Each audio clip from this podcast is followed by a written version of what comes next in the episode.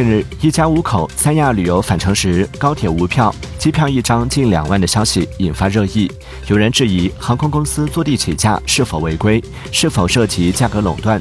对此，律师表示，航空公司不一定违反了反垄断法，要看航空公司之间是否存在相互串通操纵市场价格的行为。